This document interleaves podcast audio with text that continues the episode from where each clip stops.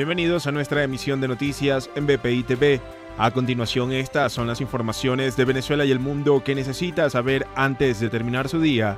Este miércoles 26 de mayo, la Embajada de Estados Unidos en España ratificó la recompensa de 10 millones de dólares a cambio de información que lleve a la detención del ex jefe de contrainteligencia chavista Hugo El Pollo Carvajal.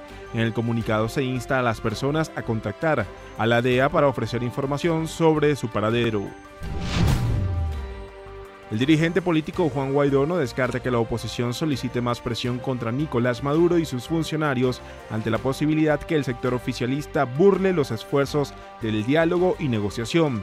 Este miércoles Guaidó precisó que las reiteradas violaciones de los derechos humanos no son aceptables en el proyecto de salvación de la nación. Secodap, según su informe de 2020, reveló 66% de los pacientes que atendió el servicio de atención psicológica eran niños y adolescentes, quienes también han sufrido alteraciones en el sueño, conflictos dentro del grupo familiar y cambios de ánimo. A su vez, explicaron que registraron un aumento de pacientes que no ha disminuido desde el inicio de la pandemia. En el estado Carabobo, un grupo de personas manifestó a las afueras del hospital Dr. Adolfo Prince Lara, en Puerto Cabello, para exigir que se avance en un plan de vacunación masiva en el país y a su vez denunciar la falta de insumos médicos en los centros hospitalarios.